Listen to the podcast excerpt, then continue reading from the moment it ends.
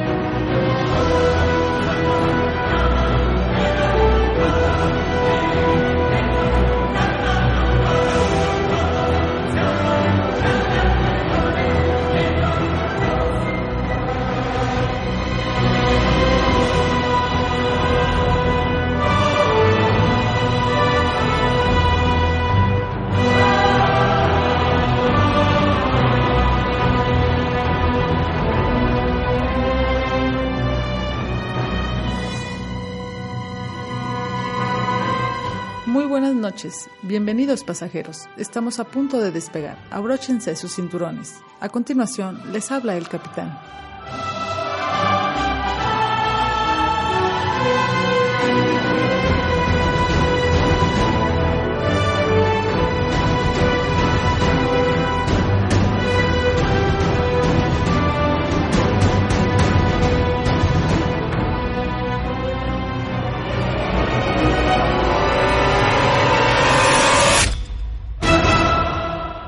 Hola a todos.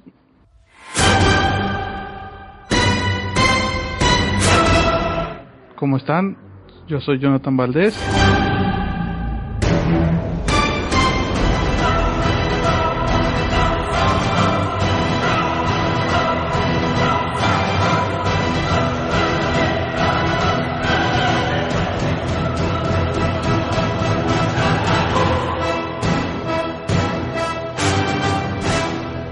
El capitán de esta nave. Hoy tenemos un tema muy especial y aparte del tema también nos invitados muy especiales, pero como es costumbre hoy vamos a presentar también a nuestro experto en armas medievales y artes de guerra, Adlai.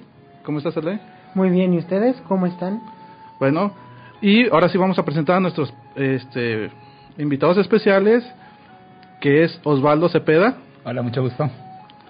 Alex Lozano. Mucho gusto. Y por último y no menos importante, Axel Castellanos. Bueno, ellos son integrantes del Ala Roja, Combate Histórico Medieval. Así es que hoy en este programa vamos a tener espadas, armaduras y a estos, a estos tres caballeros. Lo que acaban de escuchar hace no mucho en la presentación es el juramento del caballero. En este caso, haciendo referencia a la película Corazón de Dragón el mismo rey Arturo Pendragon hace que Sir Bawen vuelva a tomar los votos del caballero. Y lo que escuchan pues es parte del código de caballería de estos guerreros. Genial. Bueno, aquí vamos a hablar con nuestros caballeros que están presentes. Sí, lástima que no tenemos cámara, pero si los pueden ver están todavía caracterizados como tales, no con su armadura. Pero bueno, vamos a presentarlos. Bueno, más bien vamos a dejar que se presenten y nos expliquen qué es el ala, el ala roja. Bueno, hola a todos. Nosotros somos un grupo deportivo que practica combate histórico medieval. Es un deporte de contacto, es full contact. Usamos armaduras y herramientas apropiadas de la época medieval. Todo tiene que ser acertado en cuanto a cuestiones históricas y culturales. Por lo mismo, el deporte es un híbrido entre cultura y deporte, eh, sí, entre cultura y deporte.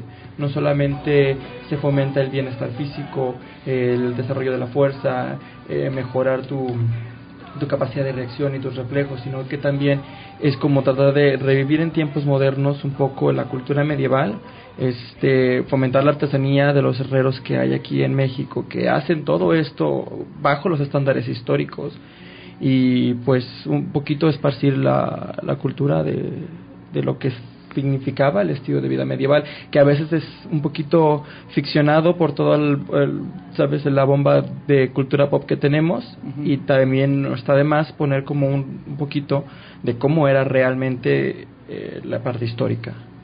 Sí, como digo, quiero mencionarles para todas estas personas que estén interesados pueden formar parte de este grupo, al menos en la zona occidente del país, formar parte de este grupo si les interesa y como lo acaba de decir Axel, no nomás es eh, una cultura, es cultura y deporte al mismo tiempo y sino que es que hasta más, ¿por qué?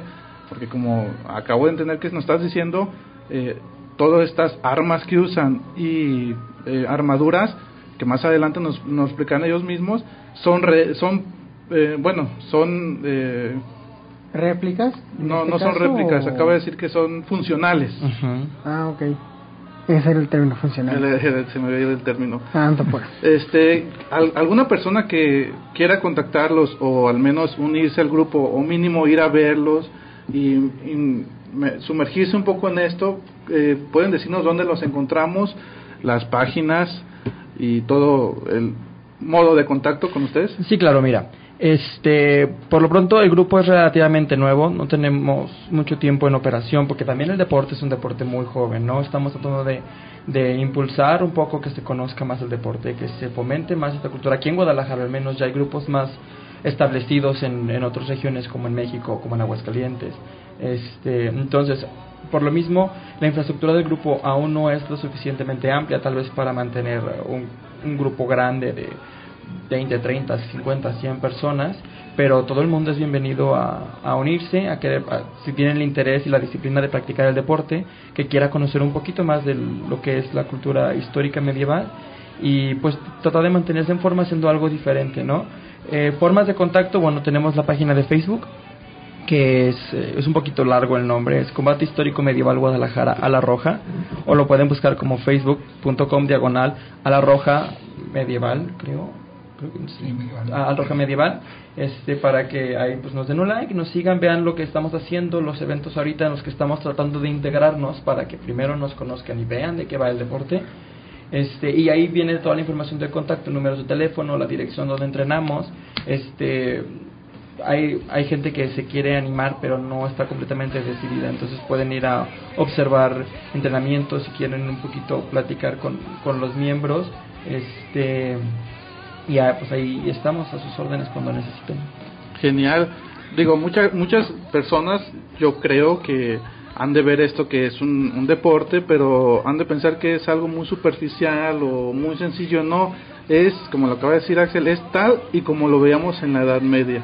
Con la diferencia de que no hay... No hay, no hay caballos, ¿no? No hay caballos, no hay combates.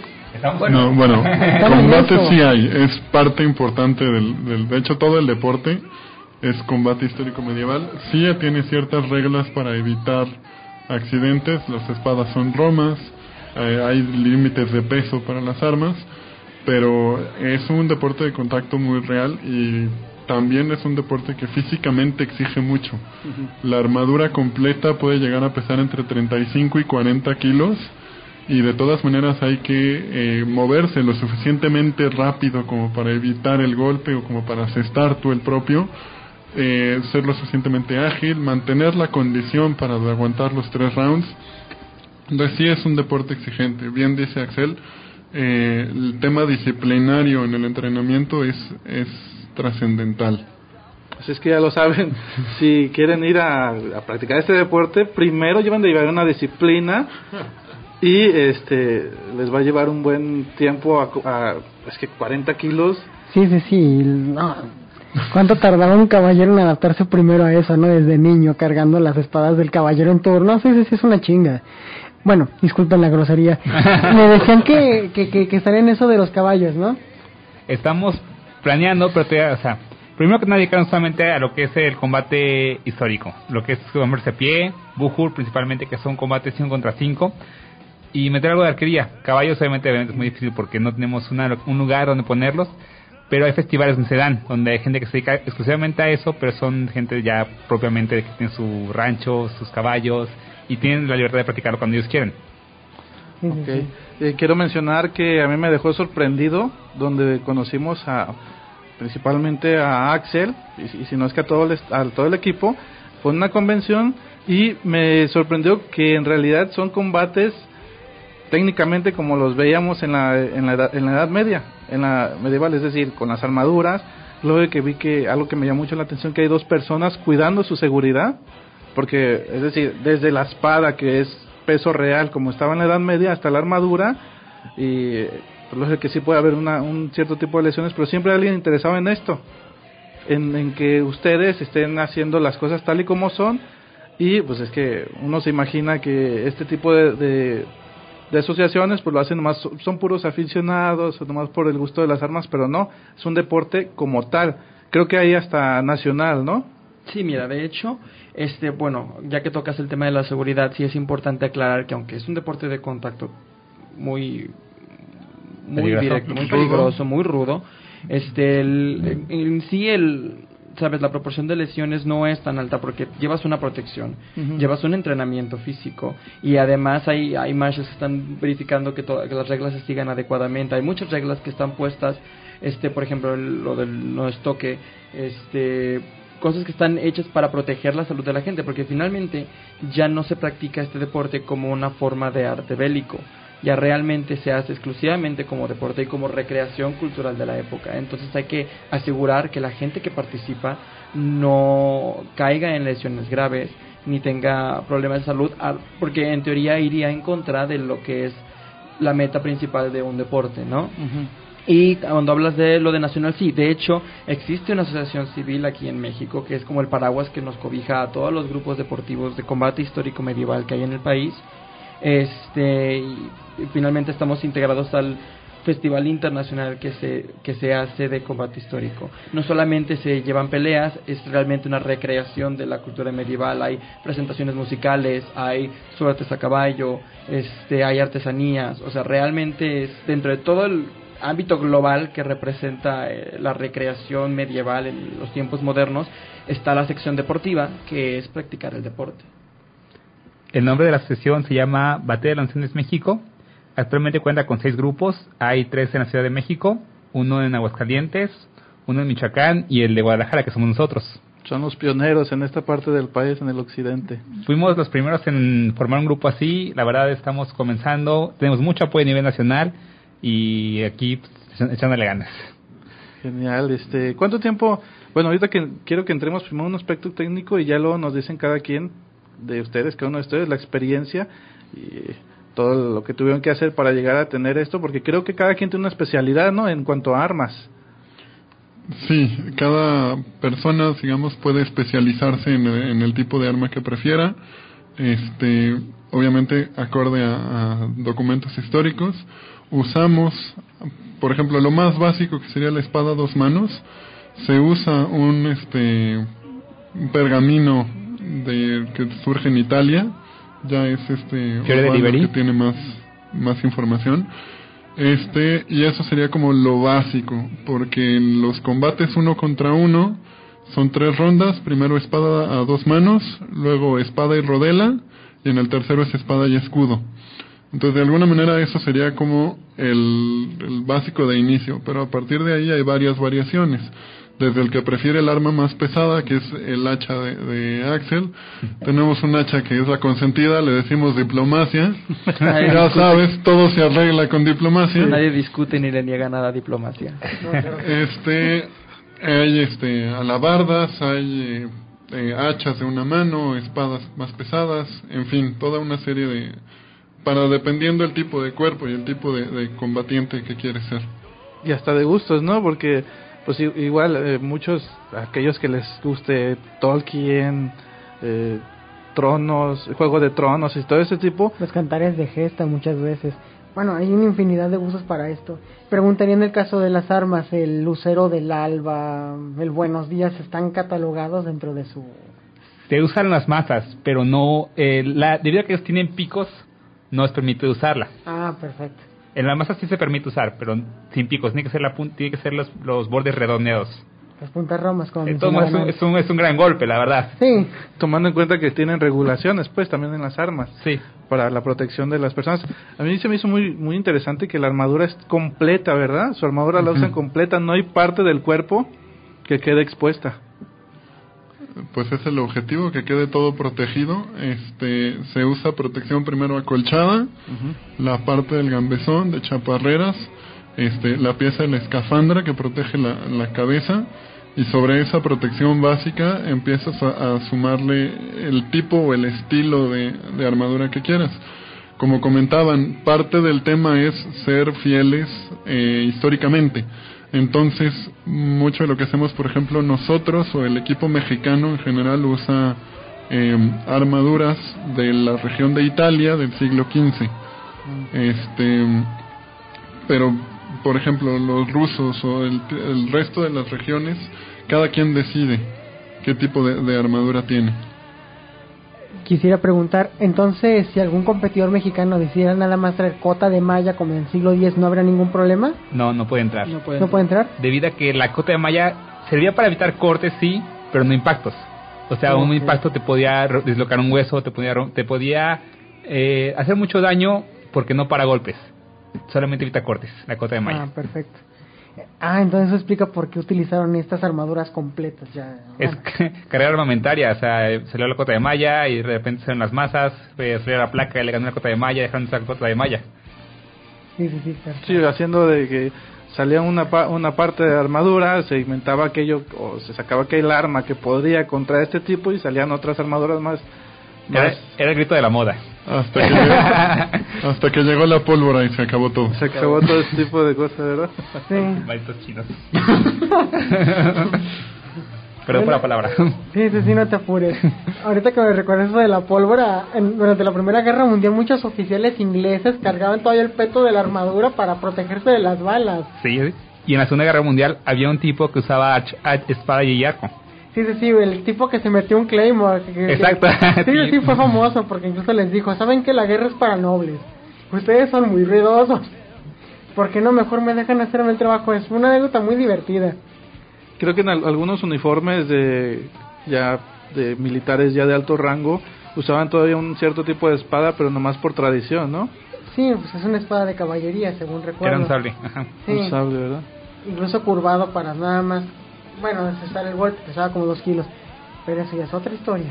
Axel, me interesa mucho tu tu especialidad, que es el, el, hacha. el hacha. Digo, es que me llamó la atención que no hay quien le... No, nadie se resista a esta, ¿verdad? no. Mira, lo que pasa es que es un proceso muy curioso que además es algo... Es parte de lo que querías preguntar hace rato, del proceso personal, ¿no? En, uh -huh. el deporte.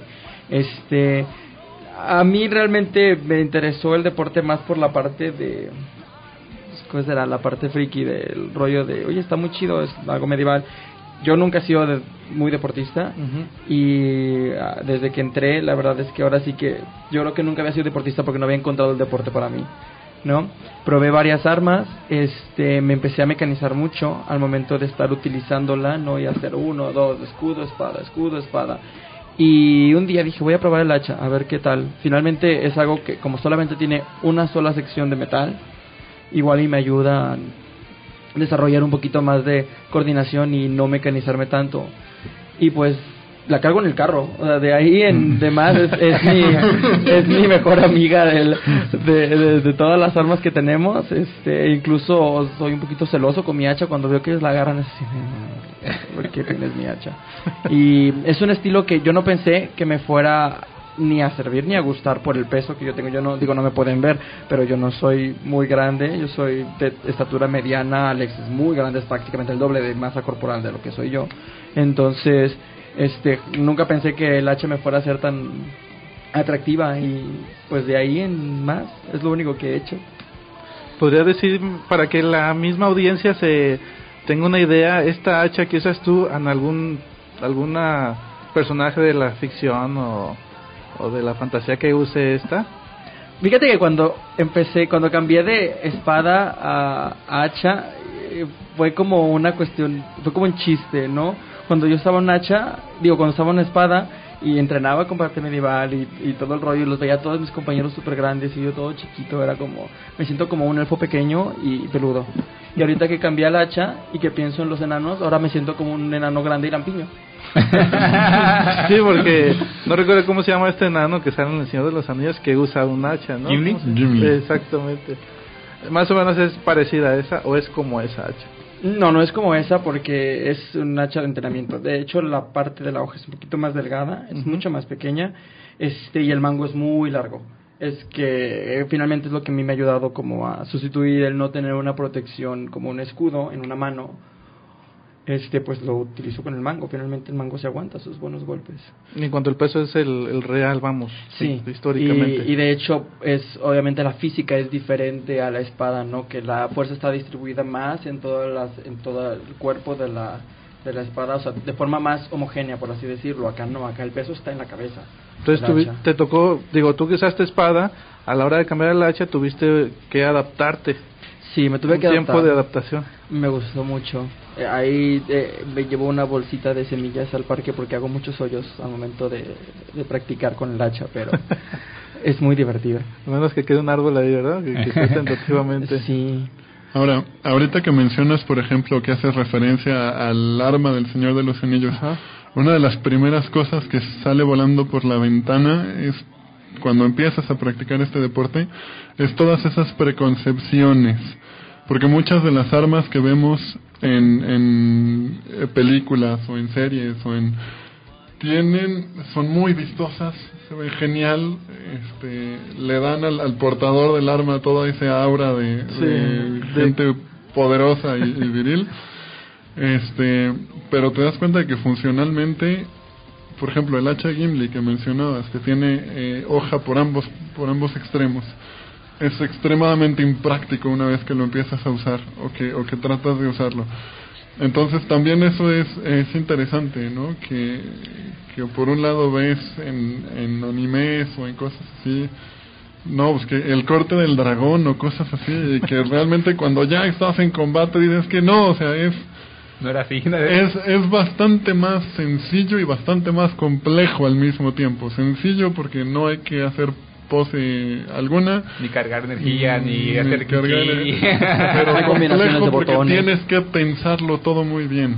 Eh, Sí. Una de las experiencias más padres que he tenido es ya ya estando en combate. Es cuando Es, es curioso como toda la adrenalina empiezas a ver el, el tiempo pasar más lento porque tienes que tomar la decisión, porque tienes que... eh, bueno, no puedo hablar por todos, pero a mí la experiencia ya de tener un combate con armadura completa y con, con un rival, digamos, que también le sabía el tema, creo que es poderosamente adictivo. casi casi estabas Así lo voy a describir. lo más cercano a un caballero real de aquel entonces del medievo. Es correcto. Si alguna vez oíste hablar de la, de la ¿cómo le llaman? La fiebre del guerrero, eso es. El berserker. El berserker. Valga, valga mencionar que también eso es algo muy interesante. Cuando tú tienes una armadura completa, tu yelmo te limita bastante la visión. Ajá. Tu campo de visión es muy pequeño. Es prácticamente como si tuvieras un Antifaz. un antifaz. O sea, es una sección horizontal súper pequeña de lo que realmente ves. Entonces tienes que aprender a tomar decisiones mucho más aceleradas pero bien pensadas. Tienes que aprender a leer el lenguaje corporal de tu oponente para saber de dónde va a llegar el golpe, porque tú no vas a ver ese golpe, nomás lo vas a sentir. Sí. Ves una parte del hombro que se mueve, ves medio brazo, no sabes dónde está el arma hasta que la sientes. Entonces tienes que intuir dónde va a estar el golpe para defenderte y encontrar la manera de contraatacar. Aparte, si llegan a golpearte, el casco se mueve y la visión también. Y ocupas tú tener la capacidad de recuperarte, porque si pierdes de vista a tu oponente, te va a dar otro golpe y otro y otro y otro y otro hasta que se canse él. Y pues ocupas tener la resistencia, la capacidad de volver a mover tu cabeza donde estaba para ver dónde viene el siguiente golpe. hablando de estas cuestiones de golpe, contunciones y, una práctica que lleva años, tengo una duda sobre, sobre nuestro invitado de nombre Alex. De nombre Alex. ¿Cuál es tu especialidad? ¿Qué arma es la que tú consideras que es tu arma? Mira, este, he practicado varias por andar de atrevido con otra, con otra mujer prácticamente, con una masa, no, un hacha corta y un escudo me llevé un buen cate. Entonces, este, la que con la que me siento más cómodo es espada larga, este, o espada a dos manos. Eh, es un arma de largo alcance, pesada también, que le ayuda a mi, o que me ayuda a explotar el peso corporal y el tamaño para, para tratar de derribar al rival. Entonces, este, es con la que más tiempo he, he practicado. Ahora sí que eh, va con tu constitución física, ¿verdad? Es correcto, es correcto. Sí, sí vi esa, esa espada en la convención, la vi. Eh, no es por nada, pero me enamoré de ella porque... ¿El montante? No, no, no. Es la espada larga. Es la espada, larga, nos la mostraron y es... Digo... Eh, es un monstruo. Sí, es un monstruo. y bueno, ahorita que estaba mencionando eso de, de la funcionalidad, yo, yo vi varios rounds que se aventaron y todo ese tipo de cosas. Y a la hora de ver la, armadura, estaba analizando, es una armadura que se ve totalmente funcional porque se ven las apoyadoras de ciertos golpes, las mismas armas son reales, es decir, tal y como habías dicho tú, Axel, y, tú, Alex, hasta tú, Osvaldo, es que mucho muy alejado de la ficción, pues, porque ahí vemos, eh, no sé, yo, estoy, eh, Juego de Tronos, estoy recordando que tienen armaduras hasta brillantes, relucientes. y pues digo, para el, costo que tiene forjar una, ese tipo de armadura, esto eso no es para, ah, ya, ya está sucia esta, dame otra nueva, pues digo. Es muy... Fíjate que qué bueno que tocas el tema de los costos, porque es algo que al menos han preguntado muchísimo en la página de, de, de, Facebook, ¿no? Este, en sí, nosotros, bueno, el, entrenamiento no tiene ningún costo, el aprender el arte este ahora sí que lo hacemos por gusto y por amor al deporte no este nosotros no pagamos nada. Osvaldo que es quien nos enseña no nos cobra nada. Porque la inversión fuerte de verdad de este deporte está en tu equipo en tu equipamiento en tu indumentaria en forzar en perdón en, en que se hagan en forjar las armas en que se hagan las armaduras en ir pagando como vas pudiendo el, trabajo de los herreros que es muy bueno. Tenemos un herrero que se llama Luigi, Luigi, que es el que nos ah, fabrica todas nuestras armaduras. Este realmente esa es la inversión más grande pues. Y, dirían por ahí no un caballero que tiene armadura brillante es un caballero que nunca ha estado en combate. Porque mucha gente al principio se emociona y es que quiero esto y quiero esto y una que se ve así y una que sea muy impresionante cuando realmente tus armaduras terminan siendo desechables un par de combates eh, después hay que cambiarla porque los golpes las abolladuras las y si tiene que ser primeramente funcional primeramente tiene que proteger el cuerpo y ya después le ves el rollo estético. Exacto. Bueno, por último, y no menos importante, como he dicho hace rato, Osvaldo, tú no nos has dicho tu, tu especialidad ni nada de este tipo. Digo, a, lo que dijo, dijo Axel, creo que tú eres eh, el manda más en este deporte. Bueno, tengo muchos años dedicándome a esta cosa, a este deporte, y he usado varias armas. He usado lanzas, alabardas, hachas, espadas, espada y escudo. No me gusta espada y escudo, no soy bueno con espada y escudo la arma que más puedo decir que me ha gustado o que me he dedicado a ella es la espada larga igual que Alex, pero con una técnica diferente. Eh, una sola espada, una sola arma puede tener diferentes tipos, diferente funcionalidad de acuerdo a la persona que la use a su mentalidad. En sí yo les enseño la técnica, pero el estilo que aquí no desarrolla. Y sí, espada larga fue la que llevo años usando, o la que llevo años usando es la que más me gusta y la que más, con la que más me hallo. Ok, ¿y quién es el que tiene más tiempo? Digo, o, o, hicieron el grupo entre ustedes tres o otras personas que no están? No, este, yo lo fundé, yo lo fundé junto con una persona que ya no está con, que ya no está en el grupo. Eh, eso fue hace dos años, pero antes de eso estábamos en otro grupo. O sea, esto de lo que es eh, combate con armadura tiene en México dos años, pero gente que se dedica a practicar el camino de la espada lleva muchísimos años más. Ya más adelante les platicaré todo más a detalle. Eh, principalmente dos años en, en armadura y diez en total usando una espada. Ok, quiero mencionar algo antes de irnos a corte, porque ya el tiempo nos está exigiendo corte. Este, yo hubo un tiempo que, al igual que mi primer oficial, que intentamos practicar algún deporte, yo, yo caí en el Jaido, no lo practiqué mucho tiempo, pero a la hora de comprar una katana, eh, me la vendieron como artesanal, funcional 100% y todo eso. Posteriormente me di cuenta que era totalmente industrial. Es decir, el filo es un arma que tal vez pueda hacer hacer el carbón, pero no está forjada. Lo que lleva, digo, ustedes lo han de saber, a que en un golpe se pueda quebrar y alguna astilla, no sé cómo se llama este tipo, sale volando. Pero aquí lo interesante es que ustedes tienen armas totalmente artesanales. Si tienen un herrero, imagino que las armas son lo más, lo más fieles a las originales o que se usaban en aquel tiempo y no es tanto industrializada como la que yo me topé con esa katana. Así es. La diferencia principalmente es en la forja. O sea, una espada forjada es totalmente diferente a una espada que simplemente cortaron el pedazo de metal. Dado el material, el trabajo, el... Principalmente es eso, el, el material del trabajo. Si el material es malo, es quebradizo. Si el trabajo es malo, es más quebradizo todavía. Okay. La manera de dar el filo, porque las armas vivas, es decir, son espadas con filo, que tienen que ser diferentes a la espada a la espada que es deportiva. Es diferente el filo. Ok. Eh, Adlai, tú habías mencionado en un programa anterior que hablamos del ninjitsu sobre esta, este, estos, estos samurai, perdón, estos ninjas y hasta de los nórdicos que creían que su espada o su arma tenía alma. Y tú, Axel, nos acabas de decir que eras muy celoso con tu hacha. ¿Ustedes también tienen esta mentalidad, digo, este ritual o armonía de cada caballero? O sea, o, cada persona con su arma. Sí, este, principalmente todas las armas tienen un nombre. ¿Por qué? Porque son tus compañeras, están contigo. Primero que nada porque dan la cara por ti. No cualquier amigo se pone en reto y una espada. Por eso tienen, que tener un nivel de tener un nivel de respeto hacia ellas, porque te acompañan a tener una actividad que a ti te gusta hacer. Por eso principalmente. Y porque en algún momento se van a romper y cuando se rompen, si no tienen nombre, no tienes que agradecerle por todo lo que hizo por ti.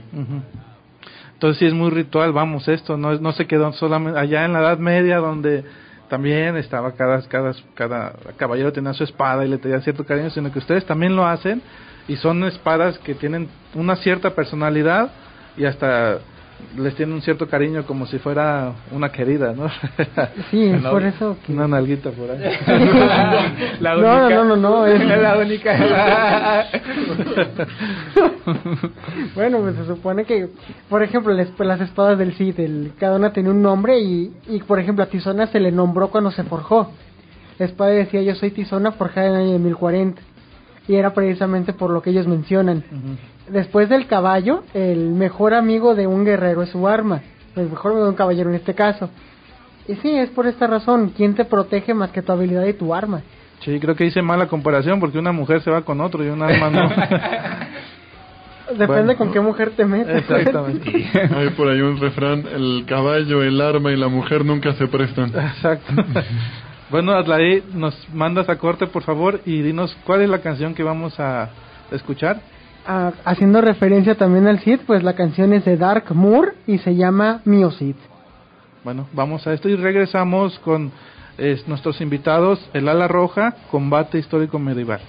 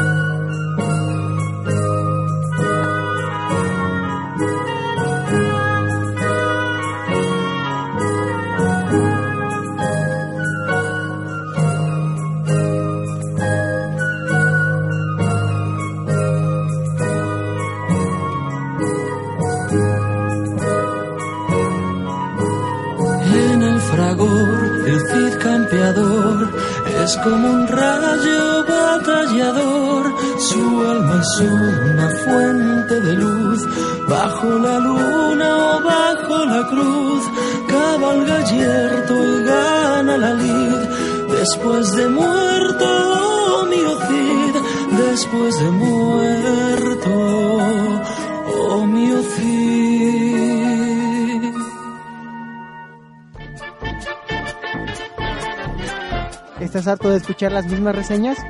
¿Estás harto de escuchar a los mismos idiotas de siempre? Estás de suerte. Aquí, en la nave Neotardis, las opiniones y temas, no nuevos, les serán llamativos, porque no hay idiotas ni las mismas reseñas de siempre.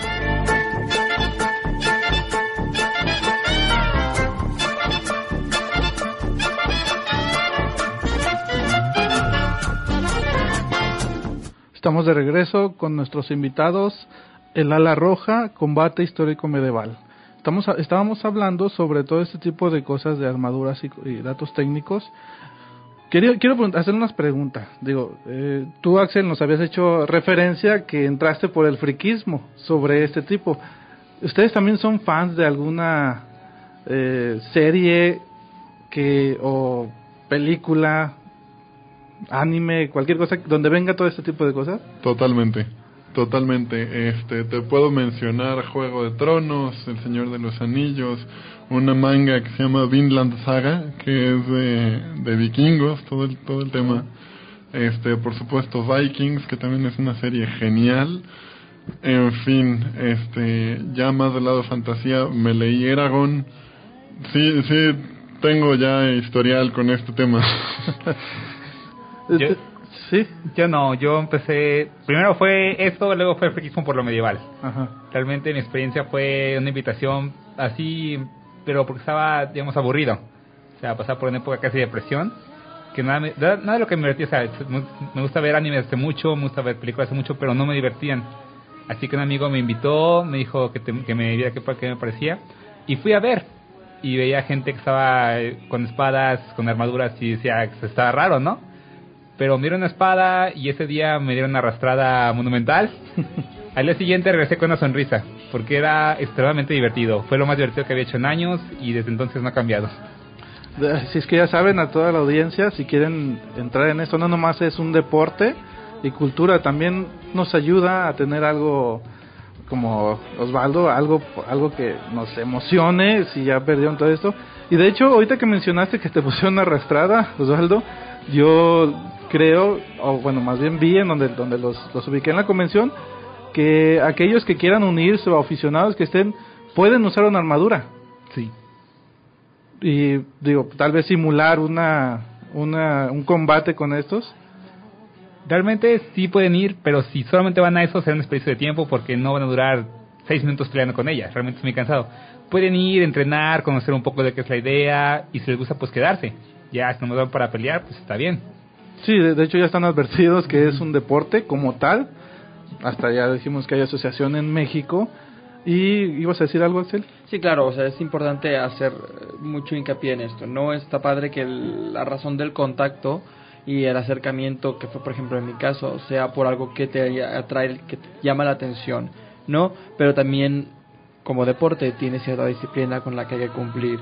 Este, entonces, la fantasía tiene que ser un gancho ideal para que te emocione y te apasione lo- a lo que te vas a dedicar pero también tienes que ir en el entendido de que pues hay que dedicarle esfuerzo, hay que dedicarle tiempo, hay que dedicarle parte de tu día, parte de tu vida, este parte de tus recursos, como cualquier otro deporte, ¿no? O sea, es es maravilloso la novedad de que sea algo diferente, de que sea algo este único y que sea muy muy muy nuevo aquí en México, ¿no? Que, que es en parte la razón por la que hacemos toda esta esta labor de promoción para que la gente sepa que existe este deporte, que si les interesa se unan y que gente como yo que jamás había encontrado un deporte que le gustara se enamore de algo que es muy padre, que te ayuda a mantenerte en forma y que además te divierte, porque eso es lo principal. Si tú vas y lo sufres, no tiene sentido, ¿no?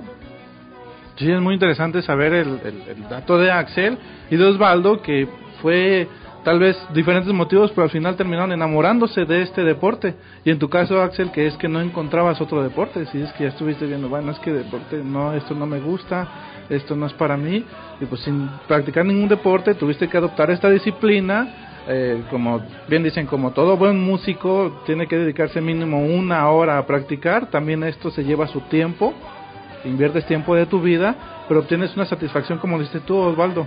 En tu caso, Alex, este, eh, faltas tú, no te Este, yo, yo he practicado muchos deportes, ninguno, lo más en serio que practiqué fue natación, donde participé en algunas competencias, pero realmente lo único que me ha motivado a decir, oye, no tengo entrenamiento, no tengo, pero de todas maneras tengo que estar bien físicamente y tengo que, y como por iniciativa propia, salir y ponerme a hacer ejercicio, eh, ha sido este deporte. Todos los demás fueron, ok, pues tenemos práctica, no, pues ya está, hoy no hacemos ejercicio.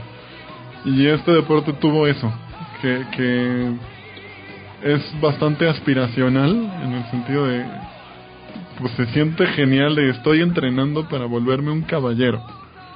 Y con esa motivación, pues a fuerza sales a hacer ejercicio. Sí, porque técnicamente, digo, aunque no, sé, no, no sea así, eh, canon y todo este tipo de cosas, técnicamente son caballeros, ¿no? Porque nomás les falta el nombramiento casi, casi, porque usaron, están usando la armadura de un caballero, invirtieron tiempo de su vida este quizás no no no se van a pelear así contra otras cosas pero hay hay entrenamiento hay peleas a nivel nacional este local. Podría darnos algunos porque cuando estaba viendo eh, que estaban peleando ustedes en el en esta convención vi que estaban en entrenamiento mencionaste perdón un tipo referee mencionaste tiempos de rounds todo ese tipo de cosas. Puedes mencionárnoslos Osvaldo o quien guste este, hay varios tipos de peleas. Primero lo que estamos manejando ahí de uno contra uno.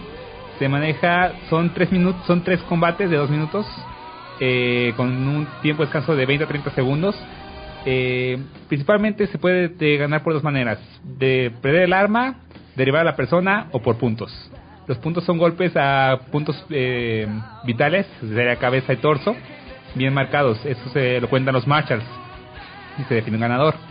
Y lo que es Buhurt, que son combates de cinco personas contra cinco personas, y hay tres tipos de torneos, que son combate total, que son 5 contra 5 y los que queden en pie hasta que un equipo gane. Otro que es la muerte del rey, que son 5 igual, y una persona que si él muere, bueno, lo derriban o pierde, se acaba el juego, y la toma de la bandera. Es una bandera en un extremo, una bandera en otro extremo, y luchar por conseguir la, la bandera del otro, y vaya, ondearla, ondearla para decir yo gané. Muy simbólico. claro. Genial. Y además también, este, ahorita que mencionas lo de los caballeros, el hecho de ser un caballero, bueno, pues también, también tiene una dimensión moral muy importante, ¿no? O sea, nosotros no nomás, este, jugamos a ser matones, no nomás nos metemos a pelear y a usar las armas y a usar toda la indumentaria, sino que hay un código de vida que seguir al momento de pelear y al momento de, de, vivir, por así decirlo. O sea, son un conjunto de valores que realmente, por eso, por eso no somos guerreros, somos caballeros. ¿No? Este, está el rollo de la honestidad, eh, la lealtad, la caballerosidad, o sea, también es como cualquier otro deporte algo que trata de fomentarte una forma de, vida mejor, de darte un conjunto de valores importantes que, que se traspasen no solamente del campo de batalla o del campo de entrenamiento, sino que tú los vivas día a día. Ok. Este, ¿Podrías, Axel, eh, mencionarnos? Bueno, es que se me hace muy importante todo esto que mencionas, Axel, porque es, es demasiado, digo, tiene mucho significado el que digas que no son guerreros, sino que son caballeros. Es decir, no nomás van a tirar el golpes por tirar, este, van a divertirse ahí a hacer, sino que están adquiriendo un código moral y una un deporte. Yo extraje de, su página del Face donde una un cartel, vamos, donde dice tienen varios sobre el código de mm, ética y moral del caballero y aparte si es la distinción de por qué es un deporte y al mismo tiempo por qué es cultura. Antes de que nos responda esta pregunta, ya sea Axel, Alex o Osvaldo, tenemos una pregunta o un comentario en el chat.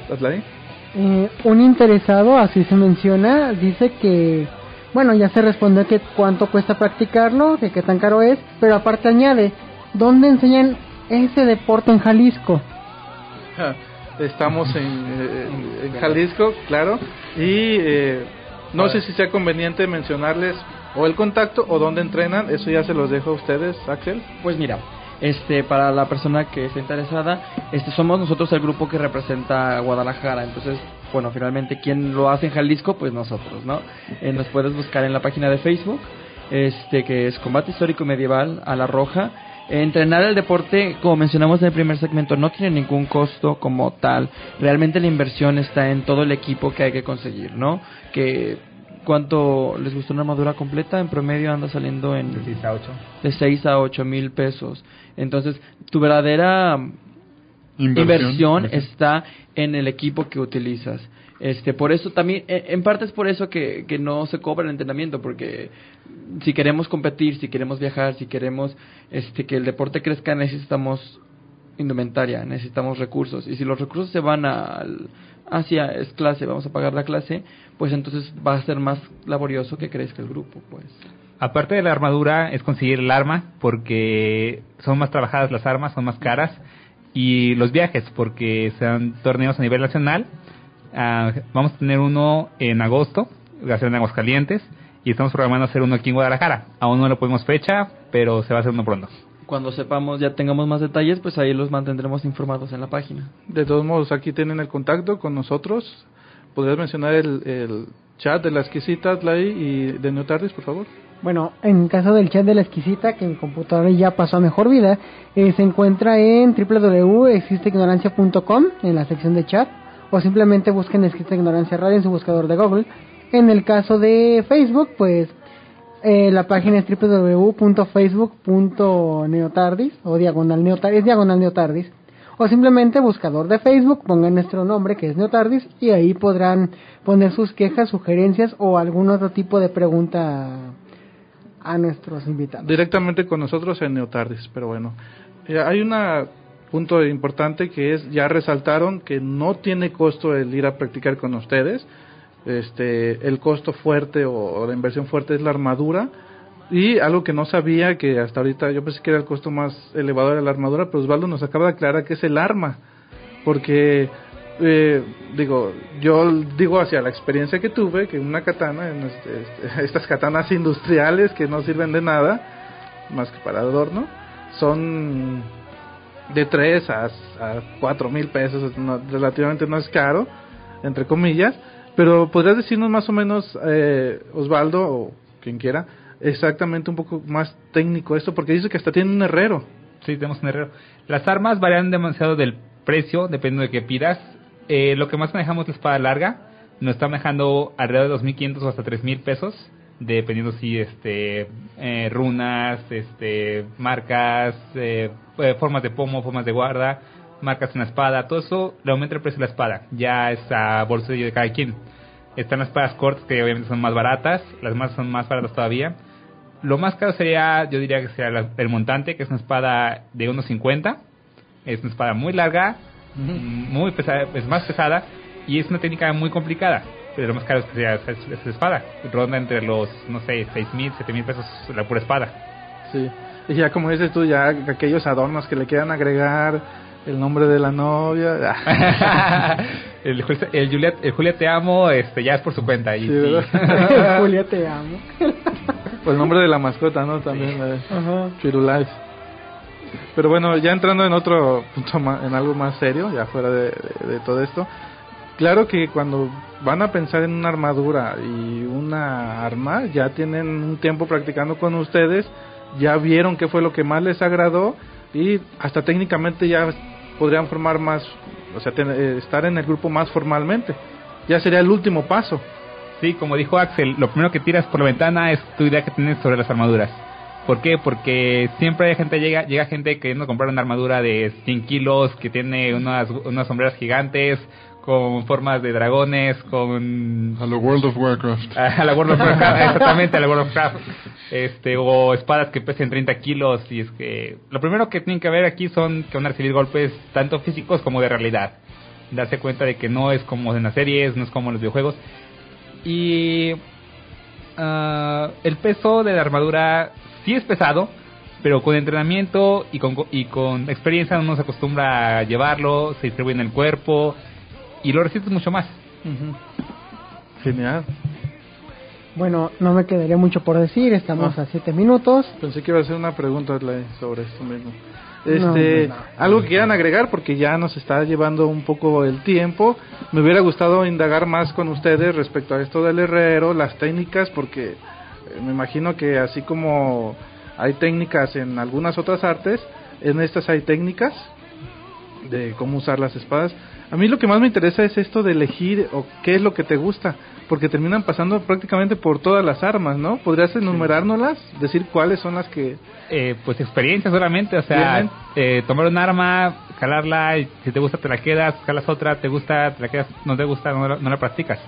Tenemos lo que es espada corta, que es lo más de lo más básico, se puede usar con espada y escudo o dos espadas, se mezclan con espada hecha de una mano, más de una mano, y este es una mezcla de estos Luego están lo que es espada larga, espada de mano y media, lo que es la, el hacha larga, que es la que usa Axel, y armas más pesadas, que son los, estos, las armas de, de asta, eh, la alabarda, el hacha, que son ya armas extremadamente, o, la, o el montante, que es una espada de unos 50, como les dije. La alabarda es una arma muy pesada, con muy buenos golpes, experiencia personal. este, y es un arma para gente que puede resistir el arma, porque dar golpes con eso sin que te lleve es muy complicado. Ya lo vio una persona que nos fue ver una vez en la convención. sí, el arma salió volando, literalmente. Hubo por ahí una persona en la convención que con un entusiasmo desbordante se animó a, agarrar un arma bien pesada. este, muy bien, la verdad es que pues, a base de puro entusiasmo le metió corazón al combate este, pero sí, ya el, sobre, el final, sobre el final del round casi tumbamos unas televisiones por ahí. Y el arma, el arma voló y sí, mucho caos. Y eso que dura poco el combate, ¿no? El round, vamos. Eh, un minuto. Bueno, relativamente porque... Lo interesante es que el minuto se vuelve infinito. De repente sí, el cansancio, los golpes, la presión. Y te dicen 10 segundos más lo sientes como un combate contra Freezer. Tres minutos se vuelven dos temporadas. Varios años, casi, casi. Exacto. Hasta que te reinician la serie. Dios santo. Bueno, genial. Eh, tenía otra pregunta, pero ahorita se me acaba de ir el avión. Bueno, a mí se me ocurriría preguntarles qué tan qué, qué, qué tan contentos o qué, qué tan felices se sienten después de pelear. ¿Qué satisfacción les llega? algo que noté en la convención es que la gente que se animaba a pelear, no había ni uno solo que no salía con una sonrisa. Todos, este, esto es algo ya instintivo, o sea, una persona se divierte de hacer esto. Somos gente violenta por naturaleza. Todos lo somos, aunque que no es cierto. Y nos divierte hacerlo, o sea, este, creo que la mayoría de la gente, muy poca gente va a decir, me salí porque no me gustó. Muchos salen por cuestiones de dinero, de trabajo, ser lastimados, pero por decir no me gustó es muy poca gente.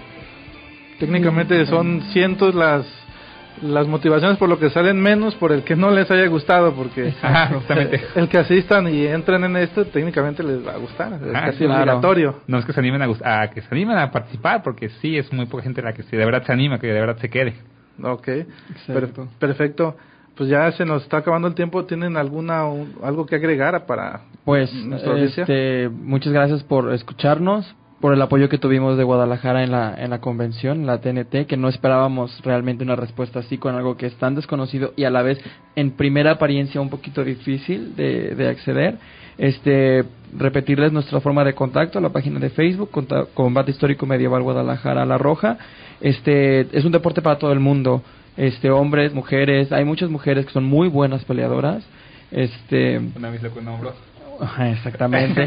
Entonces, anímense, no nomás necesitamos miembros, de hecho, lo que menos necesitamos es miembros, lo que realmente queremos es que la gente conozca el deporte, que busque ese estilo de vida más saludable, que una, una, un, un, conjunto de valores mucho más sólidos y que además pues nos apoyen, ¿no? Finalmente somos el equipo que representa a Guadalajara a nivel nacional y pues la idea es que se sientan orgullosos de tenernos como, como sus representantes en combate histórico medieval.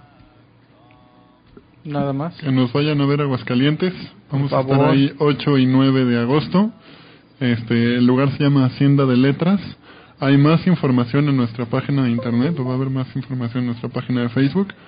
Eh, y también que, que se animen a seguir la Liga Nacional. De ahí, de los combates que hay a nivel nacional, se selecciona el equipo que va a representarnos internacionalmente. Llevamos como nación ya dos, dos años que vamos a diferentes lugares de Europa a poner en alto el, el nombre del país. Entonces, este, pues estaría genial que se metieran, que se pusieran como, como apoyadores, este, o que se vinieran como deportistas. Genial, no sabía eso que iban a competir a, Europa a nivel representarnos a nivel nacional a México. El nombre de la página donde se ven todo esto es Battle en inglés, Battle of Nations, y el grupo y el que esté solamente en México es Battle of Nations México. Ahí está toda la información de los combates que hay, de la organización que hay aquí en México, de lo que hay a nivel mundial, porque hay muchos países que participan, México, Argentina, Estados Unidos, Alemania, Rusia, Japón. Japón también Japón, también participa. Vaya. sí. Bueno, sí. Eh, sí es y también pues que nos apoyen porque es este es algo que está arrancando está arrancando bien y queremos seguir con esto para que esto crezca mucho aquí en Guadalajara. Ok, yo creo que la respuesta que recibieron es porque en, realidad yo nunca creí que fuera a, ser, a ver, fuera a haber un deporte así en México y menos en esta parte occidente del país porque es un, es un técnicamente es un deporte y lo que yo vi y les voy a contar en base a mi experiencia es exactamente como lo vemos en la Edad Media o, en ambientaciones de la Edad Media con la única diferencia que no son armaduras brillantes ni nada de esto. Pero bueno como el tiempo ya nos está jalando la rienda este nos despedimos más adelante los vamos a vamos a invitarlos otra vez para que nos cuenten cómo nos, les fue en las hojas calientes muchas gracias Axel de nada Alex, muchas gracias por estar con nosotros. Un gusto. Osvaldo. Gracias a ti. Adlai, muchas gracias por ser el de siempre. no, pues, siempre estás aquí, ¿verdad? lo tomaré como un cumplido. lo tomaré como parte del inventario, ¿no? de hecho lo eres. Bueno, yo soy yo. no, hombre, gracias. no te creas, ¿eh? De hecho, bueno, yo soy Jonathan Valdés, el capitán de esta nave. Nos escuchamos para la siguiente.